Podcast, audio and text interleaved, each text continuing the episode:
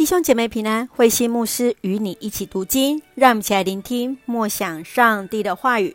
出埃及记第十九章到第二十章，西乃之约。出埃及记从第十九章到第二十四章，是表明上帝要与以色列人立约，上帝颁布给他们律法以及约的内容。在出埃及记第十九章，清楚地表明以色列人就是上帝的选民，他们必须按照上帝的话语而行。因此，从第十节到第十五节是关于面对上帝的一个条件以及态度，以及在第十六节到二十五节，让我们知道人是无法直接面对上帝的面。继续在出埃及记第二十章是上帝颁布十诫的内容，这是以上帝为中心所颁布的律法，分为两个部分。第一个部分是从第一节到第四节的诫命，是关于人对上帝的回应；而第二个部分是从第五条到第十条的诫命，是关于人与人之间的关系。总括在十诫最重要的就是要如何敬神爱人。让我们一起来看这段经文以及默想，请我们先一起来看第十九章第五节：如果你们服从我，守我的约，你们就是我的子民。上帝带领以色列人出埃及，拣选了以色列人成为他的选民，让他们与其他民族被分别出来，得以与上帝立约。这一切都是源自于上帝的爱。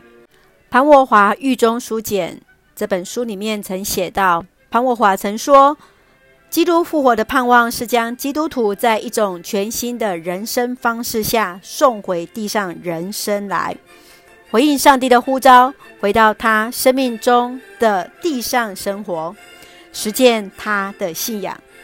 上帝的选民是一种带着分别的身份进到他所处世界的呼召。对你而言，上帝选民的身份有什么特别的意义吗？”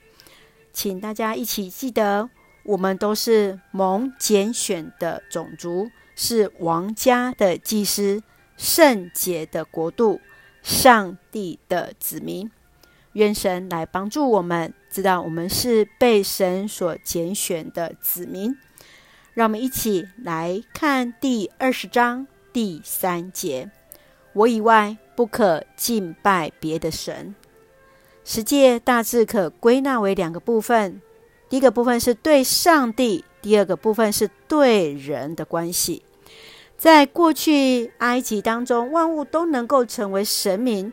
上帝要以色列百姓要先认识他，唯有上帝是真实的上帝，不允许他们有其他的偶像来取代上帝。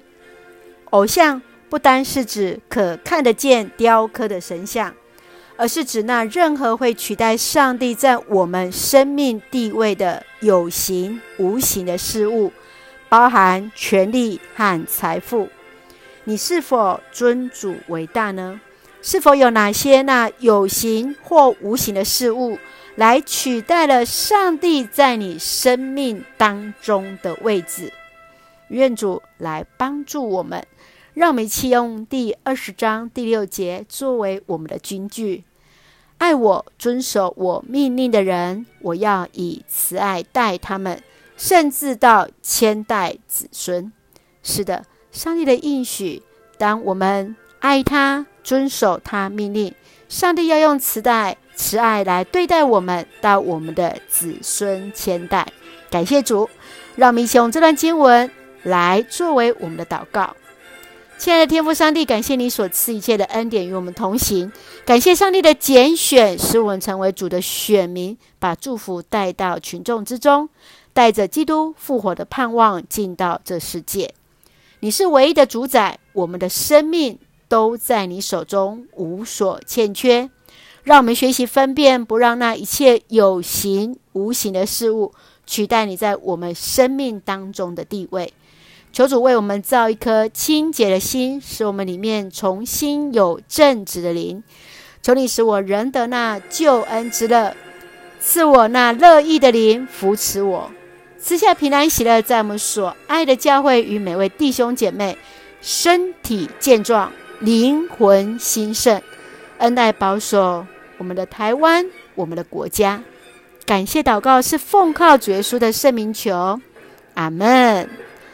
弟兄姐妹，愿上帝的平安慈爱与你同在，大家平安。